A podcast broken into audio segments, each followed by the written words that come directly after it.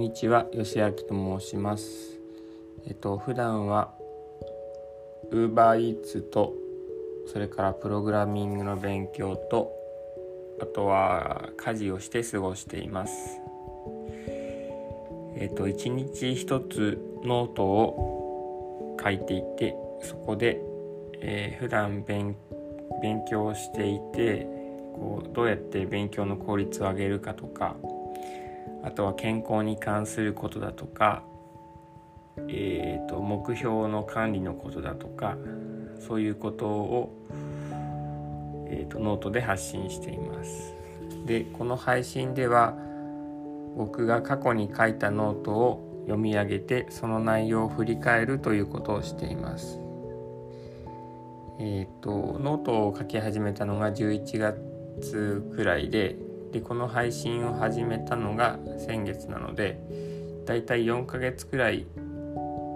えーと、間が空いていてで、えー、1日1つ読み上げていくので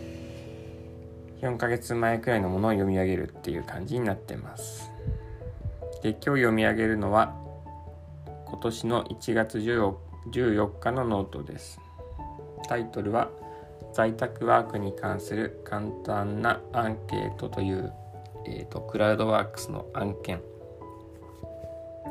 読み上げていきます。クラウドワークスで在宅ワークに関する簡単なアンケートに答えるという案件に応募した。応募したらプログラミング講座と称するブログを読んで感想を送るというもの。6日間かけて6本のブログを読み6本の感想を送ると200円弱の報酬がもらえた。最後にプログラミング講座の案内が届く。最初からそんな予感はしてたけど読んでいるうちに初心者でも簡単な月に5万円とか10万円とか稼げるという言葉に心が惹かれた。ググってみるとこの講座について好意的に書いたブログが出てくる。プログラミング未経験の主婦がこの講座を受けて月に何万円稼げるようになりました。みたいなもの。さらに心が惹かれる。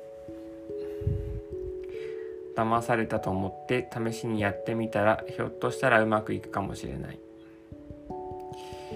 いやいやそんなことはなく詐欺かもしれない。詐欺にあった時金額よりも騙されたって感覚や恥ずかしさに応えそう。でも恥ずかしい思いをしたくないならやらないでおこう。では判断基準が他人目線すぎる。他人目線的すぎる。怪しいからやらないと結論は出て出てるんだけどどうやって結論を出したかきちんと記録しておきたかった。でもうまく書けそうにないや。読み上げはここまでです。えっ、ー、と1月なのでまだ会社を辞める前ですね。僕は当時訪問介護の会社で働いていて1月末の退職が決まっていてで退職したら UberEats をやりながら、えーと、クラウドワークスでちょっとした仕事を取りながら、えー、なんか勉強してできることを増やしていこうっていうふうにぼんやり考えてたんですけどそんな中で試しにやってみたクラウドワークスでえっ、ー、となんだっけな200円くらいの報酬でアンケートに答えてくださいっていうものがあって、えー、在宅ワークに関する簡単なアンケートっていうタイトルだったんですけど中身を見るとなんかプログラミング講座っていう風にそんなタイトルの、えー、と記事を6本読んでで最後になんかこうアンケアンケートじゃねえやその講座の勧誘が出てくるっていうものでまあアンケートというよりはその勧誘目的の案件なんだなっていうことを感じました。で何でしょうね。その講座いくらぐらいだったかな？5万円とか10万円とか1万円とかそれくらいだったと思うんですけどうんとなんか申し込んでやってみたらひょっとしたらその言葉の通り稼げるようになるかもしれないなっていう想像もしてしまってちょっとこう心が惹かれたんですけどでもなんか冷静に考えるとうーんと何でしょうね。